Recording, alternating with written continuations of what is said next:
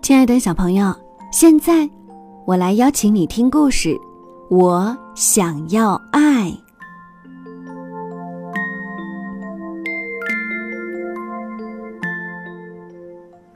小熊吉米孤零零的住在山顶上的一个洞穴里。他很小的时候，妈妈就不在了。后来有一天，爸爸对他说：“孩子，从今天开始，你要独自生活了。你要相信，靠吃山洞附近的野果也能活下去。祝你好运，我的孩子。”说完，爸爸就走了，只留下一顶帽子给吉米。吉米一天天在长大。一个春天的早晨，吉米望着一望无际的大草原，看见不远处山羊妈妈正在温柔地舔着它的小宝宝。对于吉米来说，这下真是奇妙的一幕。他忽然觉得心里空空的，仿佛破了一个大洞。他抬起头，对着蓝蓝的天空大叫道。我也好想有个人来爱我呀！吉米戴上帽子，满怀着对爱的渴望，出发了。他要去寻找爱。吉米还不习惯出远门，走了一个小时后，他有点累了，就在一块岩石后面坐了下来。突然，一只土拨鼠气喘吁吁地从他身旁跑过，一只老鹰紧紧地追赶着他。吉米冲到老鹰面前，张开大嘴，怒吼一声。老鹰害怕了，抽起它的爪子，灰溜溜地飞走了。这只土拨鼠感激地看着吉米，真是一只帅小伙，这么高大，这么强壮。为了感谢吉米，他精心准备了一顿美味的饭菜。第二天、第三天，接下来的日子里，这只土拨鼠每天都会为吉米做好吃的饭菜。吉米好开心，他和土拨鼠快乐地生活在一起。他叫她小奶奶，他觉得没有比这更合适的称呼了。天热的时候，小奶奶就用大象耳朵那样宽大的树叶为吉米扇风，轻轻地从头到脚，反反复复。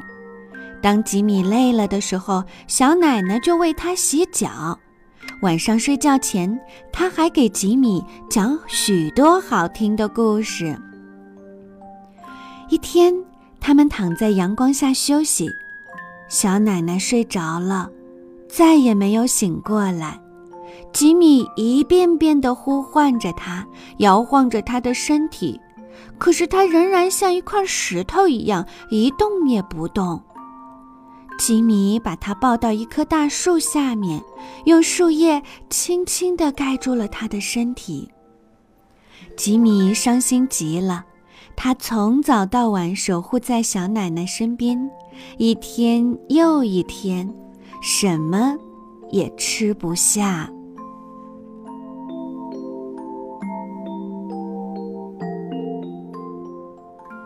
一天晚上，吉米感到身上暖融融的，他睁开眼睛，看到一只小兔子正依偎在他的身边取暖。到了早上，小兔子就不见了。第二天夜里，小兔子又来了。可是到了早上，它就又溜走了。从此，吉米每天晚上都在期待小兔子的到来。他好喜欢那种柔和温暖的感觉。终于有一天，小兔子留了下来。吉米叫它小可爱，因为他想不出比这更合适的名字了。吉米为小可爱准备了加了花瓣的土豆泥，还用野花煮汤给小可爱喝。为了不让尖尖的岩石划破小可爱细嫩的小脚，吉米总是把小可爱扛在自己的肩膀上走路。吉米努力回忆土拨鼠奶奶给他讲的故事，然后再把这些故事讲给小可爱听。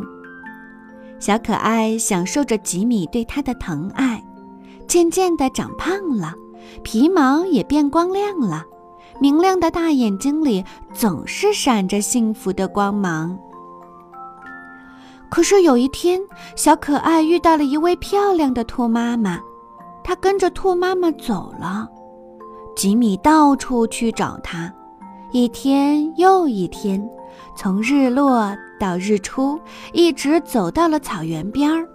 吉米多么希望能够再见到他的小可爱呀！可是小可爱再也没有回来。